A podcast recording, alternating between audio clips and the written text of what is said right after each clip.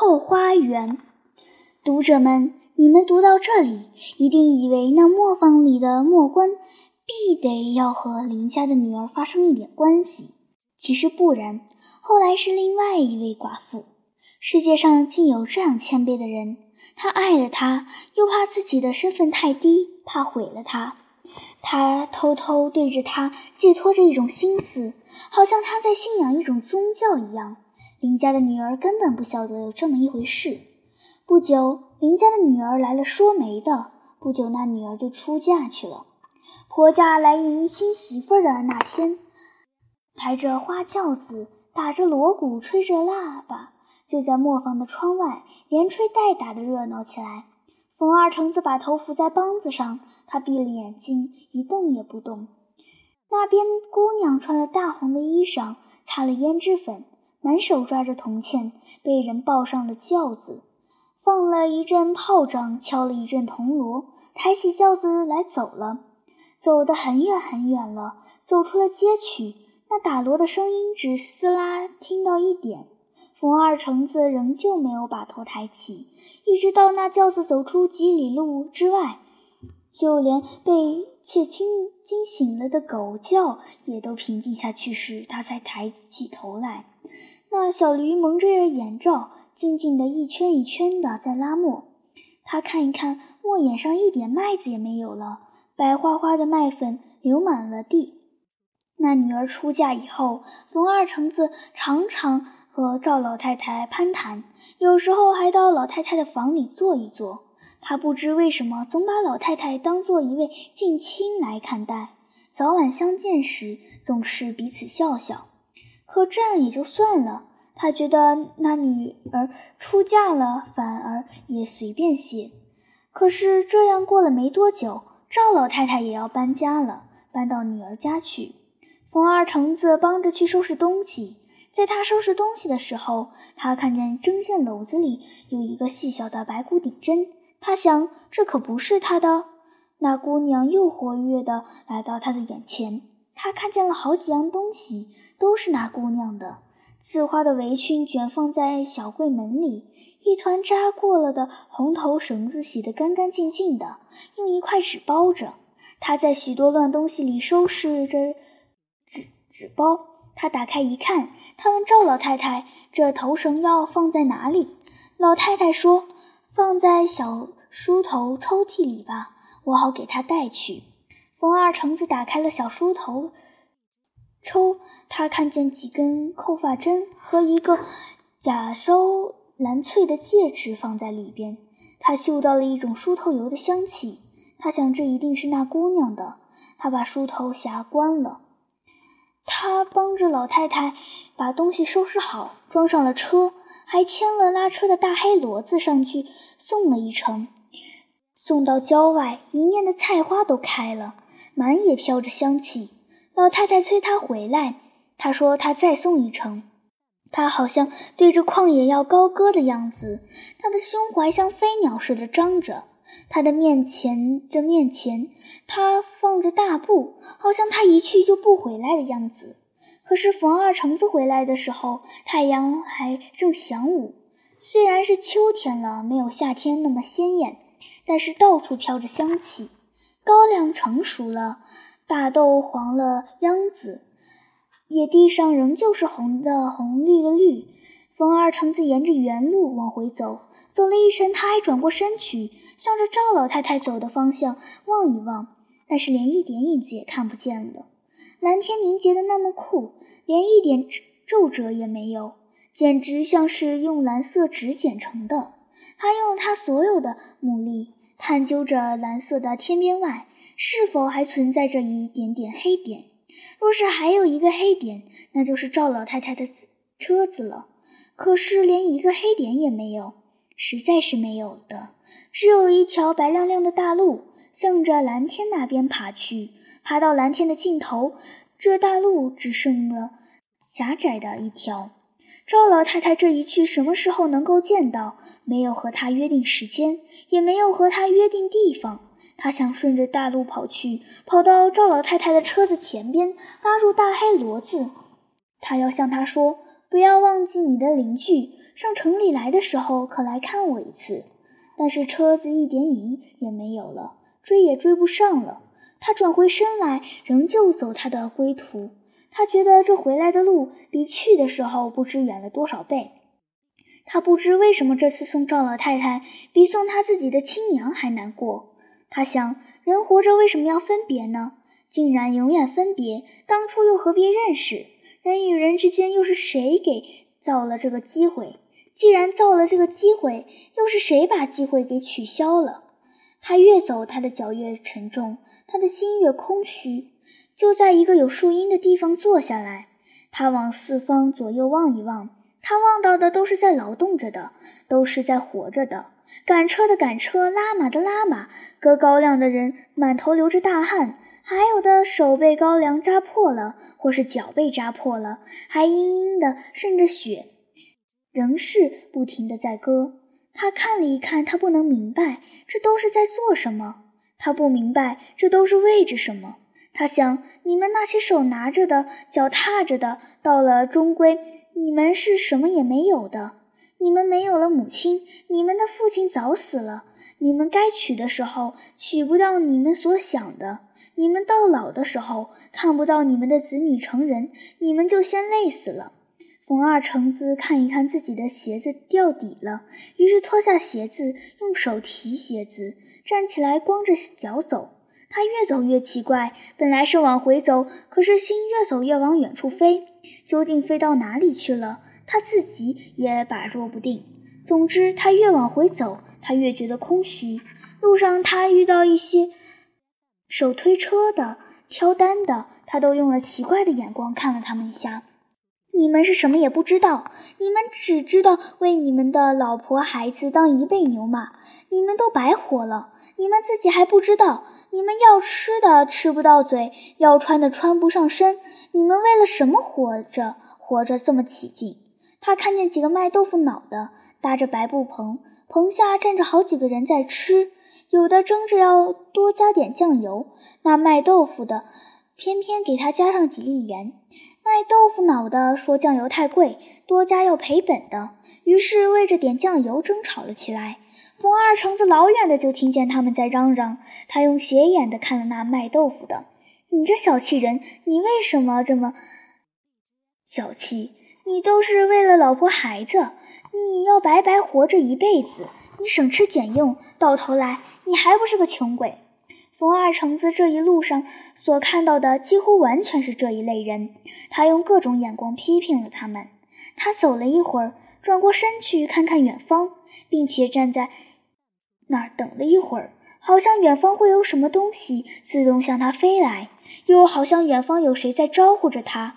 他几次三番的这样停下来，好像他侧着耳朵细听，但只有雀子的叫声从他头上飞过，其余没有别的了。他又转身向回走，但走得非常缓慢，像走在荆棘草中，仿佛他走一步被那荆棘拉住过一次。终于，他全然没有了力气，全身和头脑。他找到一片小树林，他在那里伏在地上哭了一烟袋的功夫，他的眼泪落满了一根树枝。他回想着那姑娘束了花围裙的样子，那走路全身愉快的样子。他在想那姑娘是什么时候搬来的，他连一点印象也没有记住。他后悔他为什么不早点发现她。他的眼睛看过她两三次，他却不敢直视过去。但他感觉得到，那眼睛是深黑的，含着无限情意的。他想到了那天早晨与他站了个对面，那眼睛是多么大，那眼光是直逼着他而来的。他一想到这里，他恨不得站起来扑过去。但是现在都完了，都去的无声无息的那么远了，一一点痕迹也没有留下，也永久不会重来了。这样广茫茫的人间，让他走到哪方面去呢？是谁让人如此把人生下来，却不给他一条路子，就不管他了？黄昏的时候，他从地面上抓了两把泥土，他沉甸甸地站起来，仍旧得走着他的归路。他好像失了魂魄一样，回到了磨坊，看看罗架好好的在那儿，磨盘好好的放在那儿，一切都没有变动，吹来的风仍旧是凉爽的。从风车吹出来的麦皮仍旧在大篓子里盛着。他抓起一把，放在手巾上擦了擦，这都是昨天磨的麦子，昨天和今天是一点也没有变。他拿了刷子刷了一下磨盘，残余的麦粉冒了一阵白烟。这一切都和昨天一样，什么也没有变。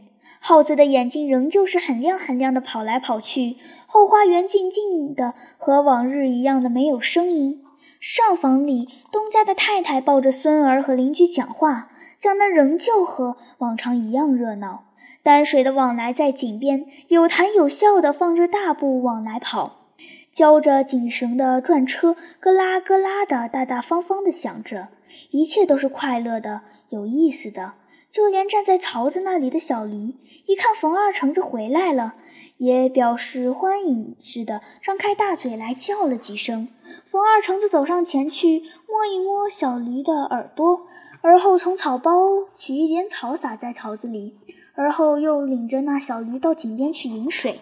他打算再工作起来，把小驴仍旧架到磨上，而他自己还是愿意鼓起勇气打起梆子来，但他未能做到。他好像丢了什么似的。好像是被人家抢去了什么似的。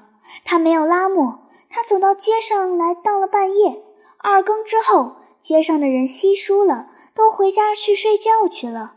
他经过靠着缝衣裳来过活的老王那里，看他的灯还未灭，他想进去歇一歇脚也是好的。老王是一个三十多岁的寡妇，因为生活的忧心，头发白了一半了。他听了是冯二橙子来叫门。就放了手中的针线来给他开门了，还没等他坐下，他就把缝好的冯二橙子的蓝衫取出来了，并且说着：“我这两天就想来给你送去，为着这两天活多多做一件，多赚几个，还让你自家来呢。”他一抬头看冯二橙子的脸色是那么冷落，他忙着问：“你是从街上来的吗？”是从哪儿来的？他一边说着，一边就让冯二橙子坐下。他不肯坐下，打算立刻就要走。可是老王说：“有什么不痛快的啊？跑腿子在外的人要舒心坦意。”冯二橙子还是没有想。老王出去给冯二橙子买了些烧饼来，那烧饼还是又脆又热的，还买了酱肉。老王手里有钱时，常常自己喝一点酒。今天也买了酒来，酒喝到三更。王寡妇说：“人活着就是这么着，有孩子的为孩子忙，有老婆的为老婆忙。反正做人一辈子牛马，年轻时谁还不是像一棵小树似的，盼着自己往大了长，好像有多少黄金在前边等着。